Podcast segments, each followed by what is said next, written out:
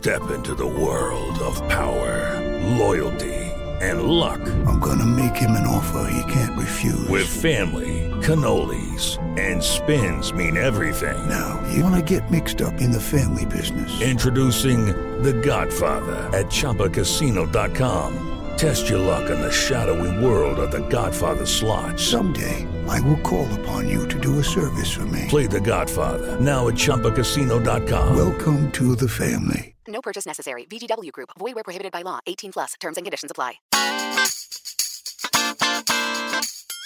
¿Qué onda, Fortuna? ¿Cómo estás? Muy bien, ¿tú, Carlitos? Bien, Fortuna, pero mira, todo el tiempo estoy pensando en cosas sobre la sexualidad. ¿Qué tamaño es el adecuado? ¿Por qué me gustan tantas veces? ¿Tendré una adicción a la pornografía? Fortuna, hay preguntas que te vuelan la cabeza. Ay, Carlitos, justamente el día de hoy vamos a hablar de estas preguntas sexuales que debes hacerte. Primero a ti, para poder tener claridad, para conocerte, para profundizar, para reflexionar y, ¿por qué no?, para poder platicar con la pareja y que esto convierta esta relación sexual en algo realmente divertido y muy satisfactorio. ¡Comenzamos! Dichosa sexualidad. Con la sexóloga Fortuna Dicci y Carlos Hernández. Fíjate que una de las recomendaciones que dan especialistas para la resolución efectiva de problemas es atomizarlo, es cuestionarlo, es ir al puntito y desmenuzar lo que te está pasando y cuestionarte cosa por cosa para saber qué de eso es tu responsabilidad, cómo lo podrías solucionar, cuál sería el plan de acción que se debe poner. Pero requiere una técnica, Fortuna, no es tan sencilla, por eso luego los expertos nos ayudan. Échanos la mano, Fortuna. Ay, claro que sí, pero antes te voy a decir algo, Carlos. Hay muchas personas que no pueden verbalizar cualquier cosa que tenga que ver con sexo. Hay personas que dicen, esto solamente se hace, pero no se habla de ello. O sea, sí puedo tener una relación sexual contigo, pero ni toco el tema, ni te digo que me gusta, ni escucho que te gusta a ti. Me siento incómodo con el tema. Ya eso nos está diciendo algo. ¿Desde dónde aprendiste que el sexo es malo, es vergonzoso, es culposo, desde dónde la lección con la que creciste, si tienen que ver con tus padres, si tuvo que ver con la religión, si tuvo que ver con aquellos que te enseñaron, que te educaron, si tuvo que ver con los abuelos, pero desde ahí ya hay un mensaje en ti que me puede ir diciendo qué tan a gusto o qué tan cómodo o incómodo te sientes con temas relacionados con la sexualidad. Y que es importante tener ese termómetro, Fortuna, porque a veces no nos damos cuenta de que justamente todas estas creencias están permeando de una manera importante en nuestra vida, pueden incluso estarlas limitando y no nos damos cuenta del origen, saberlo, cuestionárnoslo, nos permite hacer un acercamiento sobre nuestro placer, ¿no? Yo voy a empezar con el primero, que es una de las preguntas básicas que hago mucho en el consultorio y tiene que ver, ¿y tú para qué tienes sexo? ¿Cuál es tu intención? ¿Tienes una motivación? ¿Le pones ganitas para hacer qué? ¿Para lograr qué? Me parece que esto es una de las principales, desde para amarrarlo, para tener un bebé, para que no se vaya con otra, hasta para gozar, para conectar, porque en el significado es que vamos a poder trabajar para hacer como una respuesta común. Dicen que cualquier viento te es favorable si sabes a dónde vas, pero si no sabes y si no tenemos una respuesta significativa en común, creo que puede haber mucha confusión en ello. ¿Y tú para qué tienes sexo? Y la segunda que voy a hilar aquí, porque me Venga, parece dale, que va, dale, va junta, es ¿qué es para ti un encuentro sexual satisfactorio? ¿Qué es para ti un encuentro sexual satisfactorio? Esta pregunta me parece que se va a ir a todas las características, cómo me siento, qué necesito, en qué lugar lo estoy haciendo, con niños y sin niños, cómo me siento con mi cuerpo, qué estoy buscando, qué voy a tocar, qué me van a tocar, cómo huelo, pasa en el espacio, todo lo que me sea importante para poder agregarle y sumarle a mi mapa erótico para compartir con mi pareja. ¿Por qué? Porque esto también me dará pie para saber cuáles son las cosas que me inhiben, que me bloquean, que me dan asco, que me sacan totalmente de la posibilidad de hacer un encuentro satisfactorio. Fíjate que justamente ahora que escucho lo que nos estás comentando, pienso en lo que nos dice Jimena. ¿Por qué no tengo orgasmo? Esa fue la pregunta que le voló la cabeza porque fue la- lo lo que les cuestionaba yo a través de redes sociales. ¿Cuál es la pregunta sexual que les voló la cabeza? Y nos dice, ¿por qué no tengo orgasmo? Me permitió descubrir mi historia de vida, darme cuenta incluso que había sufrido un abuso y que hoy estaba haciendo lo mismo con mis parejas.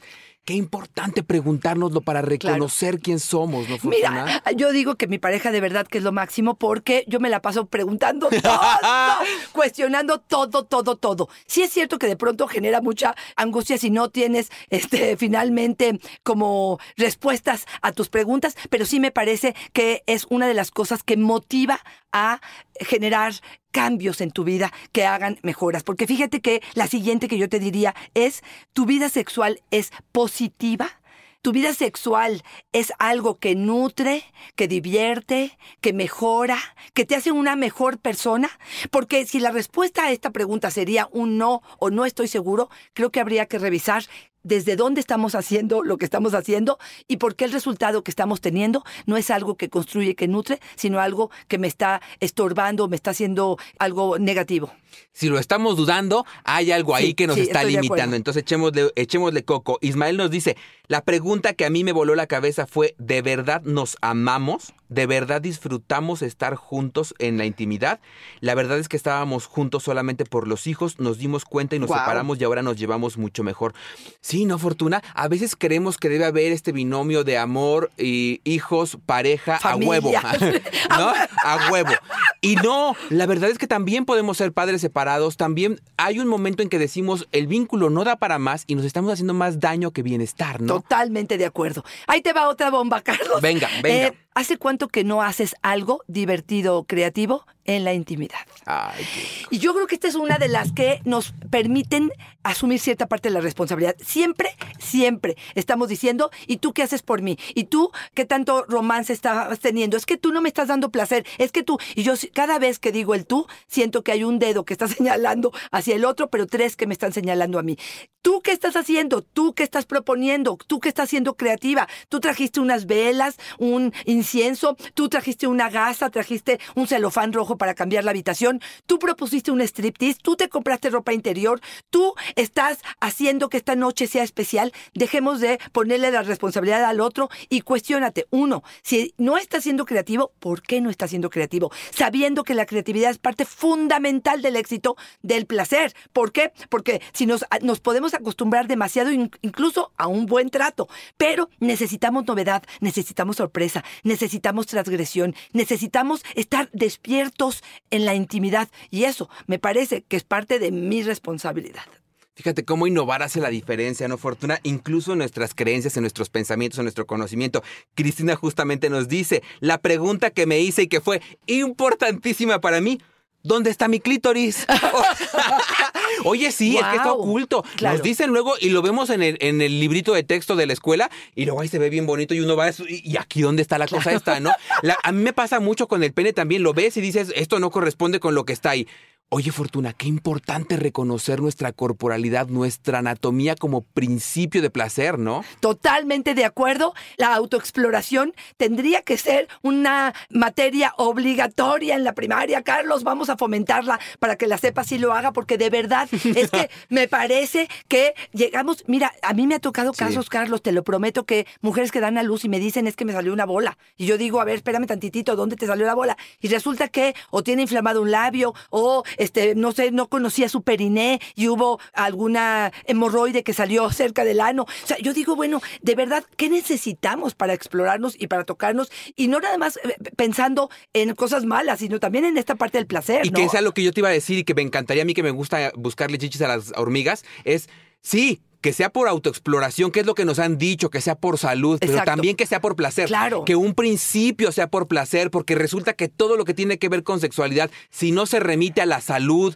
si no se remite a la reproducción, no tiene significado y no importa. No, que también sea por placer, ¿no? Claro, Fortuna? y fíjate, ahí me acordé de la serie que les vuelvo a recomendar porque creo que vale muchísimo la pena, que se llama El principio del placer de Netflix, que son tres capitulitos que podrían acercarte mucho al placer y esa quizá sería otro de los planteamientos importantes, ¿no?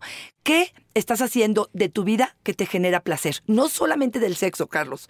¿Qué es en tu día, en tu semana? cosas destinadas de veras a la contemplación, al placer, al disfrute, Wow. al goce, al derecho que tenemos eh, con ello, me parece que es parte fundamental para poder entonces así vivir con placer constantemente, ¿no? Sí, sí, cuando nos dicen que tenemos derecho al placer no significa nada más que se quede en una hoja, ¿no? Exacto. Significa que lo podemos ejercer con toda libertad. Chema nos dice, ¿Por qué no pides que te respeten en la cama? Esa fue la pregunta que me hizo y cambió mi, mi, mi vida. Mi expareja era un patán que solamente me penetraba, terminaba y se iba.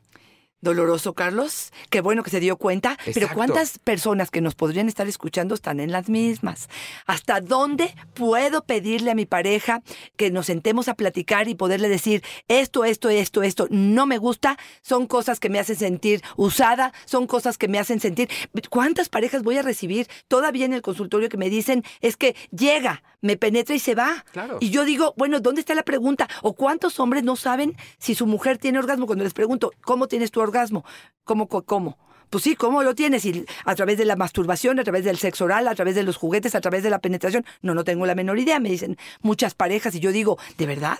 ¿Qué poco interés Claro. tienes sobre... Interés. Sí, sí. Curiosidad incluso, Carlos, que pudiéramos pensar qué poca curiosidad tienes por descubrir el placer de tu pareja. Qué poco conoces o sabes, porque fíjate, se sienten unos fregones como amantes, pero a la hora de aterrizarlo en eh, la actividad que tengo en pareja, de pronto pareciera que ignoro cosas sumamente importantes, ¿no? Fíjate, a mí me da mucha risa porque ahora sí que desde la formación de educación, una forma de darte cuenta si el taller, el grupo, digamos que la estrategia edu- educativa que estás implementando tuvo éxito, es al final realizar un elemento de comprobación que puede ser una encuesta. ¿Por qué no al final le preguntas a tu pareja y le dices, oye mi amor, ¿cómo te sentiste? No estoy diciendo que en cuanto terminas sacas la encuesta, claro, claro, pero en claro. algún momento dices, oye, ¿cómo te sentiste? Claro. Y a lo mejor lo que te va a responder es de verdad revelador como estas preguntas de las que estamos hablando hoy.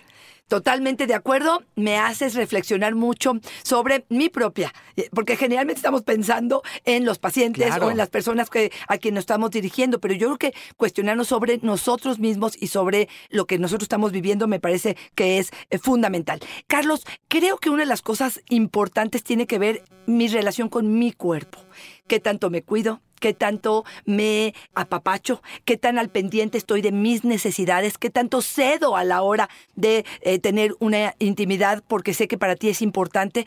Yo creo que una de las preguntas fundamentales que tendríamos que hacernos es qué tan bien te sientes habitando tu cuerpo. ¿Tú cómo te sientes, Carlos? Oye, y qué importante preguntárnoslo, porque no nos damos cuenta que el vehículo del gozo es este cuerpo. Pero ojo, ojo, ojo. Y hago aquí un énfasis bien importante. Tu cuerpo reconocido como un espacio de placer con cualquiera que sea su anatomía. Tengo una bronca bien grande hoy en día, Fortuna, con ese tema del fit de que solamente los cuerpos fit son los que gozan, los que merecen ser exhibidos. Y estamos hablando sí de una cuestión de salud y por eso cuidar nuestro peso, nuestros niveles de todo, pero también entender que no necesitamos corresponder a ningún estereotipo para gozar, que tenemos potencialidad del disfrute. Y ni siquiera estoy hablando de los cuerpos muy grandes, estoy hablando de estos cuerpos que hoy representamos la mayoría de la población y que no son fit. En cualquiera de sus presentaciones, en cuerpos grandes, pero también en cuerpos que no son fit, que no son delgadísimos, que no son atléticos. Estos cuerpos que tenemos gorditos en algún lugar, que podemos tener unos kilitos de más, que podemos incluso estar en nuestro peso y para algunos representar que estamos gordos porque no somos fit. Importante decir que esos cuerpos, Fortuna, también gozan, merecen respeto, tienen buena autoestima, pueden estar sanos aunque no correspondan con el estereotipo de belleza. ¿no? Claro, y con penes chicos y con senos flat, ¿no? O sea, estas Claro. senos que son casi casi como este huevos estrellados le dicen. Este, la cosa es entender que si yo realmente puedo entender que poco tiene que ver con la forma y más con lo que siento, más con lo que hago, más con lo que fantaseo, más con realmente entender qué estoy haciendo, creo que le daríamos un nuevo sentido. Para mí, uno de los grandes obstáculos que veo en la consulta con respecto al placer tiene que ver con que no correspondo al estereotipo de lo que tiene que ser un buen cuerpo. Y ojo, ¿eh? a veces no es mi imaginación, a veces tiene que ver con que mi pareja me lo ha estado diciendo mucho. O sea, a veces eh, la pareja es la que me dice, es que así tan gorda no te voy a tomar, es que bájale ya, párale ya la comida. Y entonces, bueno, pues este tipo de comentarios sí impactan en mi intimidad, ¿no? Y luego ves los cuerpos que dicen este tipo de cuerpos no me excita y dices, pero si es un cuerpo muy naturalito, muy normalito, que está co- corresponde con su altura, con su peso, pues nomás que no se parece a la de la foto. Oye, Carlos, ahí les diría, dejen de ver pornografía eh, producida y busquen pornografía amateur, donde la gente es común y corriente. O simplemente párense en el camión en espera de él y puedan observar a su alrededor. Ahora sí que el porcentaje de, de personas que tienen cuerpos pues comunes y Y yo corrientes. diría una más, vean a quién siguen en las redes sociales, porque luego Claro. uno abre y pura foto de mamado, riquísimo, Ay, guapísimo. Ay, no mamador, mamado, riquísimo, guapísimo. pues claro sí. que voy a estar esperando cuando Claro. llegue yo a casa. Y también revisen lo que a quienes nosotros estamos reconociendo, ¿no? No nada más en redes sociales. Viene mi amiga y este bajó unos tres o cuatro o cinco kilos y le decimos, ay, qué guapa te ves, estás más delgada, ¿verdad? Y entonces, bueno, pues estamos reforzando otra vez que entonces la delgada se ve bonita y la que no está delgada no se ve bonito. felicitamos. Oye. Chule nos dice, y con esta me quiero despedir, con esta eh, participación, la pregunta que a mí todavía hoy me vuela la cabeza. ¿Por qué solo suben un episodio de Dichosa Sexualidad a la semana? ¡Ay, Yo quiero más, soy adicta. ¡Ay, no organices! Me encanta, gracias corazón. Creo que una gran labor sería que compartieras esto con tus, con tus amigos, con tu gente. Sí, sí es una de las preguntas existenciales que nosotros también tendríamos, Carlos. No, yo así ando bien, Así ¿eh? Que bien. llegue caliente con una vez, con que cumpla una vez a la semana, yo estoy feliz. Oye, Fortuna, si tuviéramos que quedarnos con algunas ideas del episodio de hoy, ¿cuáles? Fíjate que me quedo con la última que yo iba a decir eh, y que sería, ¿qué estoy haciendo hoy para que en cinco años mi vida sexual sea placentera, divertida y satisfactoria? ¿Cómo estoy siendo creativa? ¿Qué estoy alimentando de mi relación de pareja? ¿Qué estoy alimentando de mis fantasías, de mi erotismo, de mi sensualidad? ¿Qué es lo que estoy investigando, leyendo, educándome con respecto a mi vida sexual el día de hoy? Que estoy apostando para que el día de mañana esto sea algo placentero, algo disfrutable y no algo que sea una pesadilla. Y estoy pensando incluso atenderme, cuidarme, ir al ginecólogo, estar al pendiente de mi papá Nicolau para poder realmente seguir gozando de esta vida erótica, ¿no? Yo los invitaría a rendir culto al pensamiento crítico. Cuestiónenlo todo, Sí. todo. Pregunten todas las dudas. Miren, así como esos que, que, que éramos en la primaria, que nos chocaban, que levantaban la mano para todo y preguntaban, de esos vuélvanse, Fortuna. La posibilidad de, de, de hacer estas preguntas nos permite revisar en dónde se encuentra nuestra sexualidad. Y tú no me dejarás mentir. Además, es el inicio de un proceso terapéutico que te puede llevar a una mirada diferente, mucho más placentera y positiva de tu vida sexual. Y si están buscando justamente este acompañamiento, esta ayuda, a alguien que les eche la mano para que su vida sexual sea mucho mejor de lo que está hoy,